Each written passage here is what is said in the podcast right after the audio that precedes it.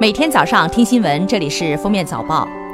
各位听友，早上好！今天是二零一九年七月十四号，星期日。欢迎大家收听今天的封面早报。首先来听今日要闻：十二部门联合出台关于进一步加强适时无人抚养儿童保障工作的意见。从二零二零年一月一号起，那些能够履行而不履行抚养和监护责任的父母，将被给予失信联合惩戒。惩戒主要对三类父母：第一类有条件抚养孩子但不履行抚养和监护责任，恶意故意弃养孩子的父母；第二类是长期不和家庭与孩子联系的父母；第三类是采取虚报、隐瞒、伪造等手段骗取保障资金、物资和服务的父母及其监护人。农业农村部办公厅十二号下发通知指出。近期有一批专业炒猪团伙，通过先向养殖场和养殖户丢弃死猪，然后制造和传播养殖场、养殖户发生疫情的舆论，再大幅压低价格买猪等方式从事炒猪活动。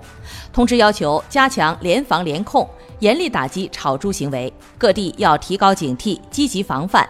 一旦发现上述炒猪行为，要及时固定证据，依法依规严肃处理。交通运输部、国家发改委拟进一步规范网约车价格行为，对网约车实行市场调节价。城市人民政府认为确有必要的，可实行政府指导价。网约车平台公司调整定价机制或者动态加价机制，应至少提前七日向社会公布。六月下旬，教育部派出调研组赴北京、四川、陕西等省份调研校外培训机构专项治理总体效果等。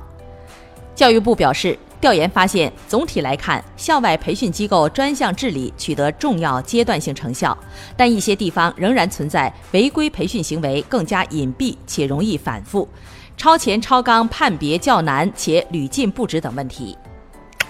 下面是今日热点事件，获悉成绩无需等待。近日，南京大学信息门户公众号上线考试成绩自动推送功能。据了解，该功能针对本科生，不需要打开页面查找成绩。每当有新成绩出来，就可以第一时间收到更新提醒。网友说，建议及格科目配上轻音乐，不及格的配上重音乐。近日，湖南岳阳的零零后林清伟因高超的转笔技术走红快手。林清伟转笔有多牛？他的小指跳笔能达到五百多下，在国内几乎没有敌手。林清伟渐渐把转笔变成了自己的事业，如今他加入了世界转笔联盟，月收入可以过万。最后来听国际要闻。日本总务省十号发布的人口动态调查报告显示，截至二零一九年一月一号，日本国内总人口为一亿二千四百七十七万六千三百六十四人，较去年同期减少四十三万三千二百三十九人，连续十年减少。日本国内人口向东京圈集中，单极化趋势严峻。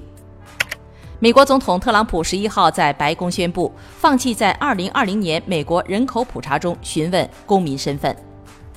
近日，澳大利亚墨尔本警方逮捕了五名六十五到七十二岁间的老年职业乞讨者。据悉，这五人均持中国护照及短期旅游签证。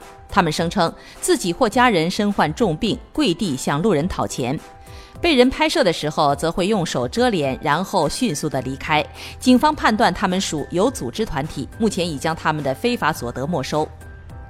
据外媒报道，沙特阿拉伯有意放松国内严格的男性监护人制度，允许女性不必得到男性亲属许可即可离开该国旅行。感谢收听今天的封面早报，明天再见。本节目由喜马拉雅和封面新闻联合播出。